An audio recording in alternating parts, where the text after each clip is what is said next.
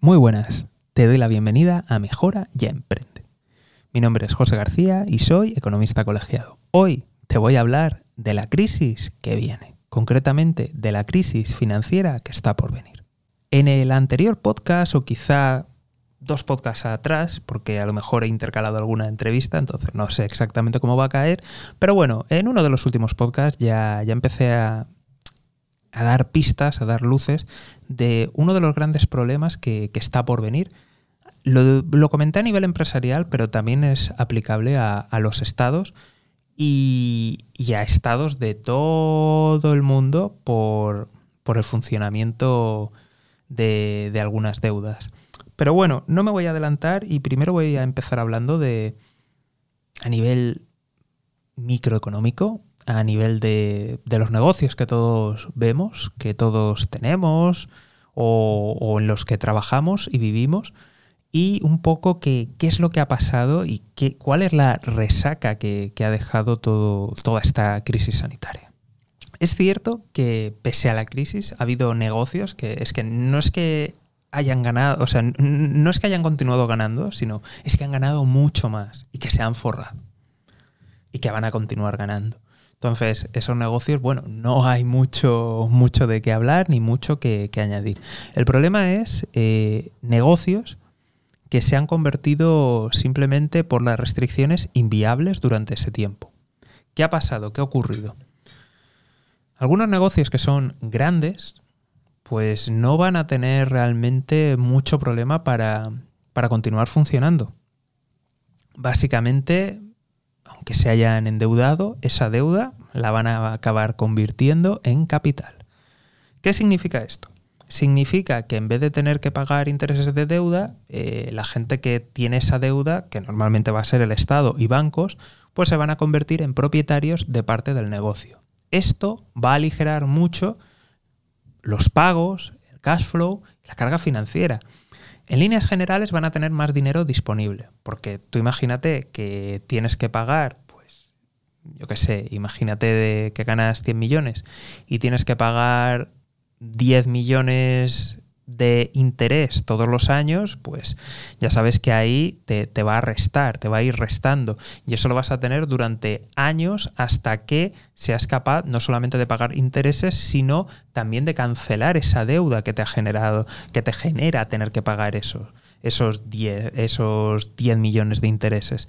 Entonces, imagínate a qué cantidades vas a tener que crecer y a qué cantidades vas a tener que, que ingresar y que ser rentable para pagar, ir pagando los intereses y además ir reduciendo tu deuda. Eso puede durar años y años suponiendo que volvamos a los tiempos de antes. Pero es que muchos negocios que no han sido viables por culpa de las restricciones, está garantizado que van a volver. Lo digo porque los consumidores han cambiado, eh, se han adaptado a otro mundo.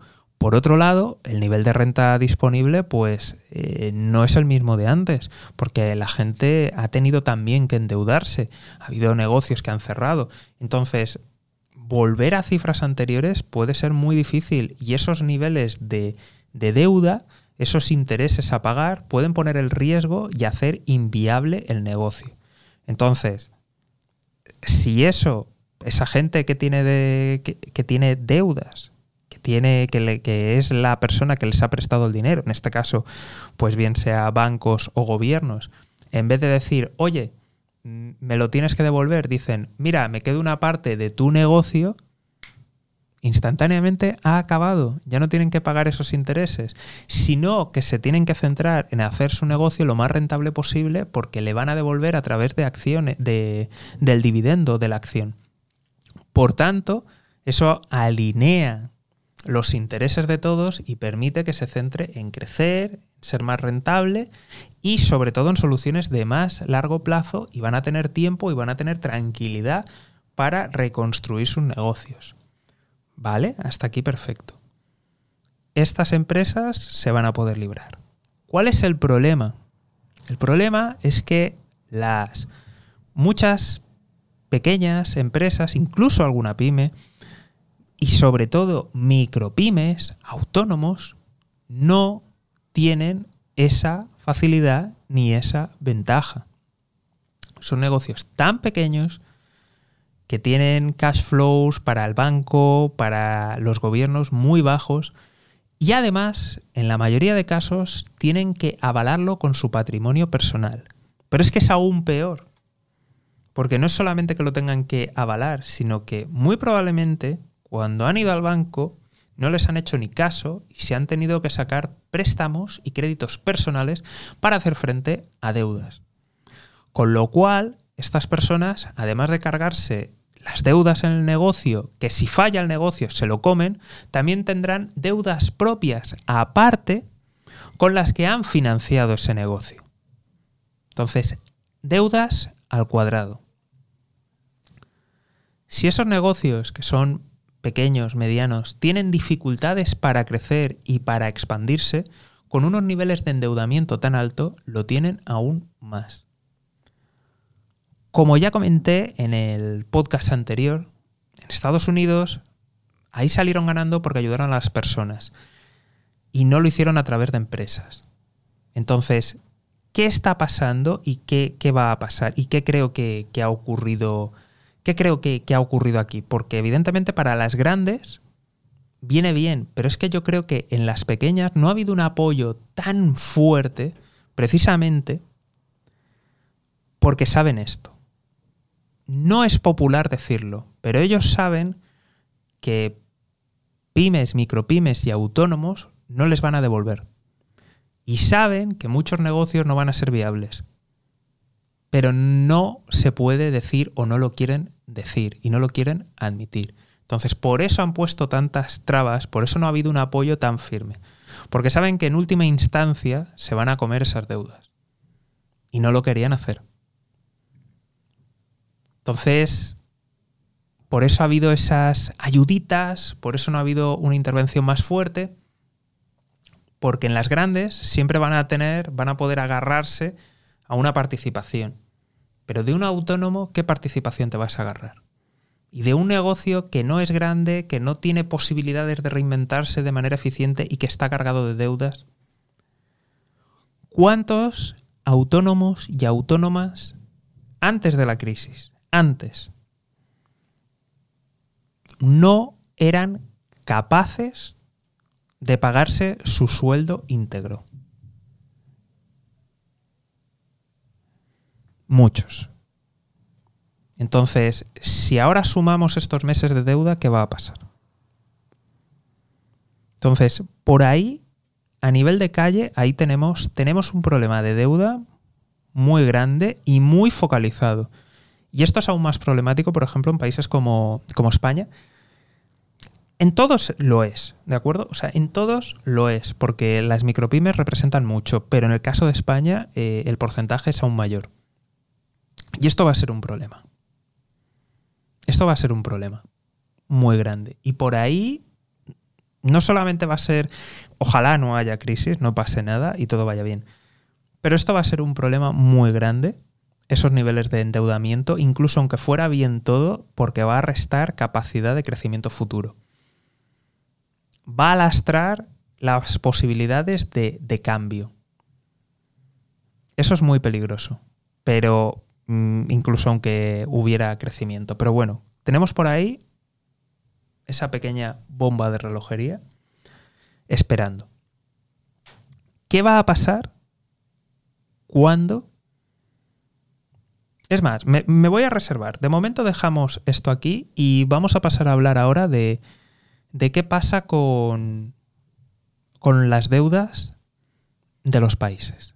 Vale, si no sabéis cómo sale el dinero, de dónde eh, sale, cómo, cómo se crea y todo esto, pues tengo un, podcast y un vídeo donde lo, cuento todo esto y la gente pues flipó, le dio algo, es, de verdad, además está por ahí, lo podéis comprobar que lo que digo es, es cierto y así os daréis cuenta de hasta qué punto se lía la, bola.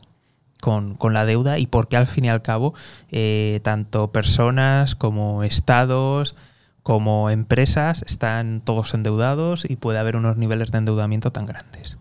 Vale, vamos a pasar, por ejemplo, a qué ocurre con, Estados Unidos, ¿no? El gobierno central de Estados Unidos, el central, el federal. El gobierno federal emite deuda, vale. ¿Y, y si no paga? El gobierno federal controla su divisa. Es decir, ellos se endeudan en su propia divisa, en dólares. Entonces, tendrá consecuencias, o sea, puede tener consecuencias, ¿de acuerdo? Puede no, las tiene. Puede tener consecuencias, evidentemente, de, inflación y mm, por, por, el comercio y porque al fin y al cabo el dólar domina todo el sector financiero mundial y las tiene, de hecho, a nivel global, ¿vale? Pero ellos tienen la capacidad de no quebrar nunca. Luego tendrá otras consecuencias, pero ellos tienen la capacidad. ¿Qué necesitan? Imprimen, crean, fabrican, sin problema. Ellos lo controlan su divisa. ¿Qué ocurre, por ejemplo, en, en Europa? Que tenemos el euro. No en toda Europa, no toda Europa tiene el euro, pero en los países euro. Pues resulta que ya tenemos el lío, porque tenemos que ponernos todos de acuerdo. Por tanto, cuidado, porque ahora en esta se ha decidido que, se, iba a dar, y de hecho se ha hecho, un apoyo económico muy fuerte. De hecho, es la primera vez que empiezan a endeudarse de manera mancomunada de los estados y la Comisión Europea. Bien. Pero desde luego no es lo mismo que tenga deuda Alemania que que la tenga Chipre. Estoy seguro, estoy seguro que la reacción no va a ser la misma, porque al final el peso económico dentro de los países manda. Y si un país, por ejemplo, lo hace mal, voy a poner, ¿vale? O sea, son ejemplos, pero si lo hace mal Grecia, seguro que le apretarán las tuercas más que si lo hace mal Italia. Simplemente por el peso que tienen, en las relaciones políticas, la influencia. Entonces, mm, no va a ser lo mismo que, que se endeude Grecia, Chipre, que que se endeude Alemania o Italia.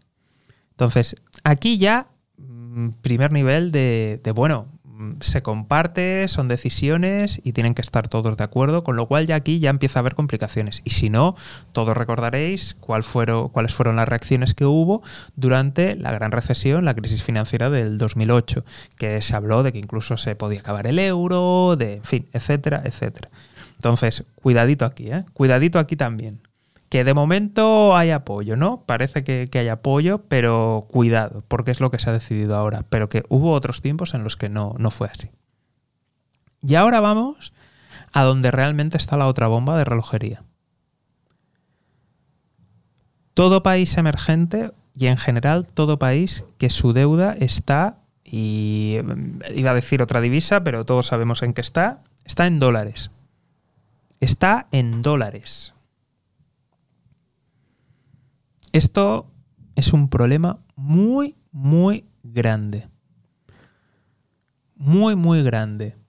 Porque cuando empiecen a subir tipos de interés, ¿qué va a pasar? ¿Qué va a pasar? Automáticamente va a haber que devolver más. Va a haber problemas de devaluaciones. Es decir, Tú a lo mejor antes tenías paridad con el dólar, pero luego a lo mejor si te baja a la mitad tu divisa, tu deuda es el doble y tus intereses que tienes que pagar son el doble. ¿Qué va a ocurrir aquí? ¿Qué va a ocurrir?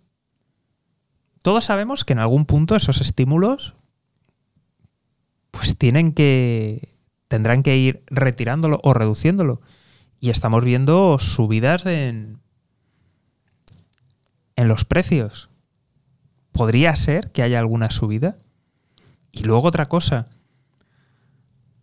Nos encontramos aquí con países que tienen deuda en dólares, que no tienen estados tan fuertes como puede ser el americano o sobre todo los, los europeos. Tienen niveles, niveles de recaudación muy baja.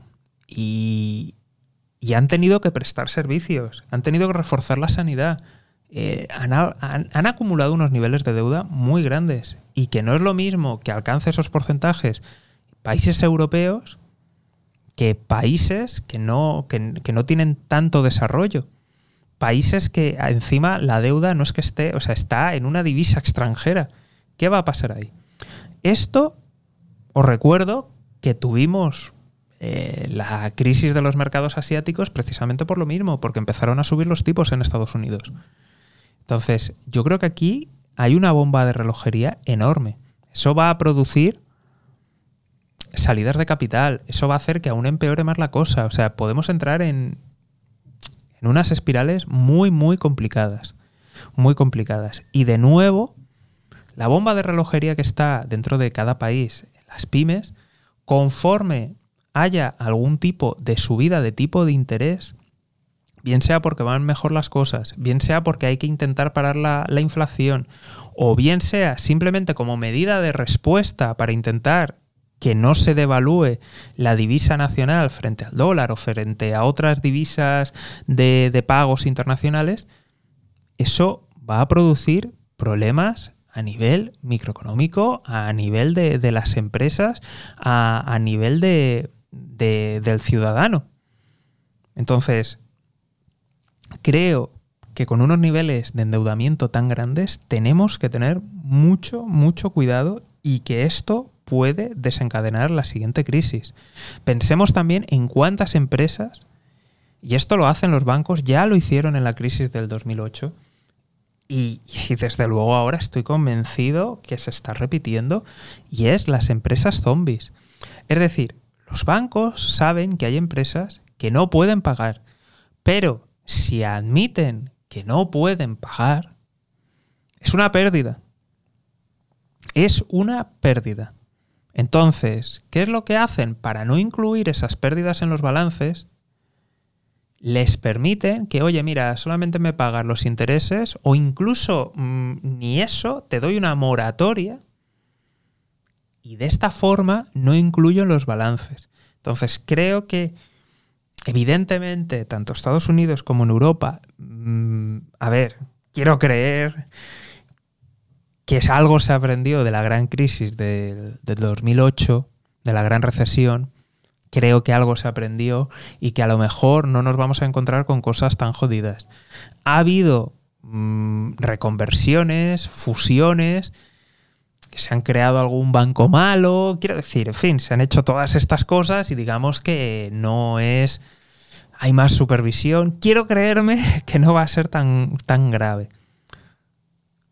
Pero en el resto, en otros muchos países emergentes, en otros países donde a lo mejor son menos democráticos y a lo mejor conviene no ver exactamente todo lo mal que están las cosas o cómo van los balances. Y voy a pensar muy especialmente en algunos países que encima tienen esconden deuda en sus empresas públicas y tienen empresas públicas con niveles desorbitados, que aunque tú entres en los datos oficiales y veas que el país pues tiene poca deuda, el nivel de endeudamiento de sus empresas públicas y de su banca en la sombra, porque esta también es otra, sector financiero que no aparece como sector financiero, o sea, los niveles de endeudamiento uh, son estratosféricos. Entonces, una subida de un 1% puede ser letal y puede desencadenar el caos. Puede hacer que la gente empiece a no fiarse, a decir, ostras, este ha quebrado, ostras, los otros tienen problemas de impago, ostras, escasea. Y eso puede hacer un. Puede producir un efecto en cadena muy grande. Ojalá de verdad que, se hayan aprendido alguna lección y, y que, vamos, no, no pase y si ocurre, pues que sea pues lo más leve posible, pero yo creo que, deberíamos de, estar atentos a, todo esto y de hecho por eso hago el podcast, en referencia a la próxima crisis que, vendrá. Ojalá no sea así, yo creo que este es un, riesgo que está, que ojalá no, no, pase, o sea, ojalá vaya todo bien, pero sí que de verdad deberíamos de cubrirnos, deberíamos de tener cuidado para todos los negocios y todas las personas, ¿quién nos debe dinero? mucho ojo, mucho ojo, tener cuidado.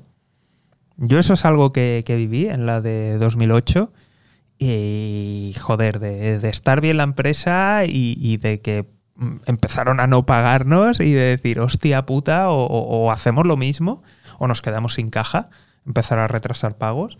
O sea, mucho cuidado, intentar reducir eso, intentar también en la medida de lo posible la gente que tenéis con impagos o que se retrasa, intentar eso cortarlo, o sea, antes de que pase algo, intentar minimizarlo, intentar negociar y yo que sé, aunque sea que os paguen la mitad y olvidaros de ellos, porque a lo mejor más adelante no veis nada. Y, minimizar y llevar mucho cuidado con mucho mucho cuidado con la caja mucho cuidado con los retrasos mucho cuidado con el ya te lo pago mucho mucho cuidado con todo eso y en la medida de lo posible eh, lo primero tener caja por supuesto y si además de tener caja sois capaces de, pues eso, reducir el endeudamiento, pues mejor que mejor. Cuidado, cuidado, mucho, mucho cuidado con, con las divisas. O sea, si tenéis caja en otras divisas, mucho cuidado. Cuidado con. Cuidado con los cobros en qué divisa, cuánto tiempo tardáis en, en hacerlo. Cuidado con los contratos, también muy importante, en qué divisa está. Cuidado, los tipos cambiarios. Eh, mucho cuidado, mucho cuidado también porque los diferentes, bueno, eh, los que os gusta el Forex, pues ya lo sabréis esto, pero los que no, eh, las diferencias de tipos de interés, el carry trade, que, al final fuerzan movimientos simplemente por los cambios de tipos de interés. Mucho cuidado, mucho cuidado con, con todo ello. Y, y, nada, en general eso, estar, estar atentos, estar preparados, intentar reducir Ojalá no pase nada, pero sí que me gustaría lanzaros esa, esa advertencia. Y poco más. Como ya os podéis imaginar, mucha suerte. Muchas gracias por, por atender y, y de verdad, ojalá no pase, pero siempre hay que estar atentos y preparados. Un saludo y toda la suerte del mundo.